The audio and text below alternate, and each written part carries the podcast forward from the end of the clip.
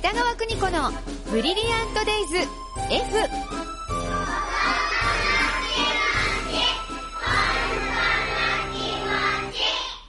この時間は保育心理士で保育カウンセラー、現在学校法人三高学園札幌子ども専門学校の教員を務める高橋博樹先生と共に子育ての考え方やコミュニケーション、そして子育てのヒントをお伝えしています。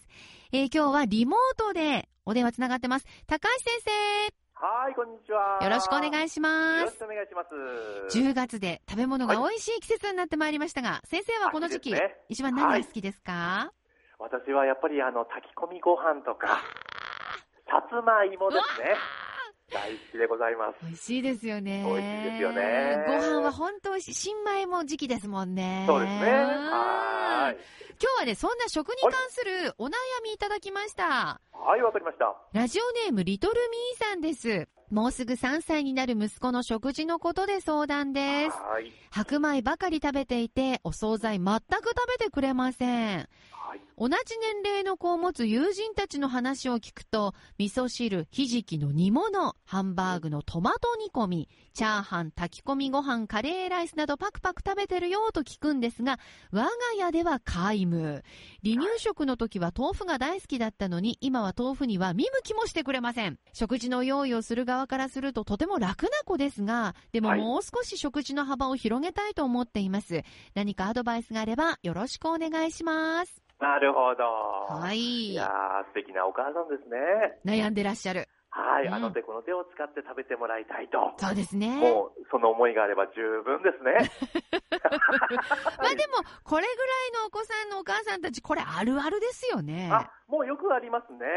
で、昔食べてたものが今あんまり食べないというのも、もう多々あります。うんうんうん。はい。ただ今のお話聞いていくとですね、その子はあの多分混ざったものが苦手なんでしょうね、多分。ああ、炊き込みご飯にチャーハンとかカレーとかね。はい。そいうろですね。んな具材があったりするので、うんやっぱりシンプルなものが好んでいるんじゃないかなっていうのは今察することができたんですよ。確かにね、生野菜とか、はい。味付けがシンプルなものが好きなんですって。あー、やっぱりですうね。ん。あの年齢的にすごく今口の中が敏感な時期なので、ほうあたくさんあの混ざっていると、なかなか食べれないっていうお子さんもおへー見られたりしますね。口が今成長過程なんですね。そうですね。はあはあはあなので、あのシンプルなこう味付けであったり、シンプルな食材を、うんあの好んでいくっていうふうには言われておりますね。じゃあ今お母さん、リトルミーさん焦らないで、そうですね。あの、無理やり炊き込みご飯やチャーハンね、頑張って食べさせるよりかは、好きだというご飯だったり、えそうですね生野菜だったり、そのままシンプルに食べさせてあげた方がいいんですね。そうですね。やっぱり周りの友達が食べてると、すごく親として気になるとは思うんですけれども、うんその子がどうかというところだけ視点を持っていくといいんじゃないかなとは思いますね。これ、まあ、大人になるとね、食の好みって変わったなってわかるんですけど、はい。子供も、どっかのタイミングで食の好み変わってくんですよね。あもうすごく変わっていきますし、あとは食材の切り方でも全然変わってくるんですよ。ああるのあれっていうぐらいすんなり食べていったりするので、うんちょっと切り方とかも意識していきながうら、んうんただあの保育とか子育てで大事にしてるのが、うん。やっぱりこれだけやってるのに感っていうのが強くなっちゃうんですよ。お母さんのね。はい、うんこんだけやってるのにってなればなるほど、うんやっぱりこう見返りを求めたり、うん。対価を求めるようになっちゃうんですね。そうですね。これだけ手を込んだメニュー作ってるのにどうして食べてくれないんだってなってしまうので、うん。えーそうなるんだったらやっぱり子供が好きなものをたくさんこう用意していくとうんうん。いう方が気持ちにゆとりができるんじゃないかなとは思いますうーね。んなるほどね。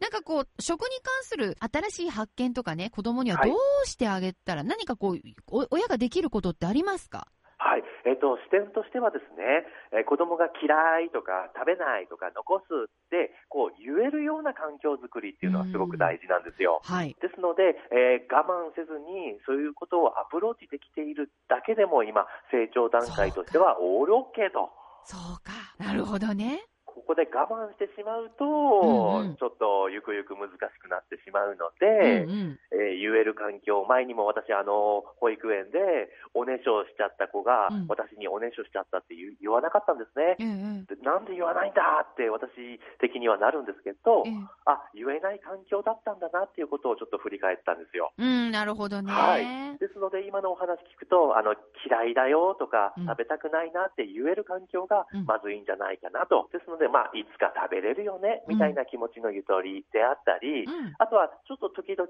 あの夕食とかをブッフェスタイルにするっていうのもいいですよね。あら、いろんなメニューを並べるってことですか、はい子供が食べたいものをチョイスしていくと。ああ。はい。。やっぱり私たちって、あの、お皿に残ってるとすごく気になりますよね。はい、はい。はい。だからすごく少なくこう持っていったり、食べたいものを自分でチョイスする。もう3歳頃からはできるかと思うので、うん。そういったものでこう様子を見ていくのもいいんじゃないかなとは思いますね。そっか、まあ、ブッフェってなるとね、ちょっと品数作るのお母さん大変かもしれませんけど、でもそれこはいそ、ウイウインナーコーナー、枝豆コーナー、生野菜コーナーみたいな感じでいいんですよね。いいですはい。頑張りすぎないで。はいうんうん楽しい雰囲気作りっていうのができるんじゃないかなと思いますね。やっぱこう食に興味を持たせ続けるってことが大事なんですね。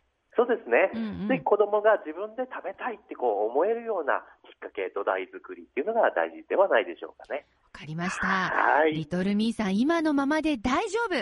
そし大丈夫てですね、自分で背負いすぎないように、ね、はい頑張りすぎないように、今のまま進んでください。はい。はい。でさあ、お子さんの子育てに関するお悩みありましたら、高井先生に聞いてみましょう。メール bd アットマークエアハイフン g.co.jp で待ってます。では、次回も先生、よろしくお願いします。ありがとうございました。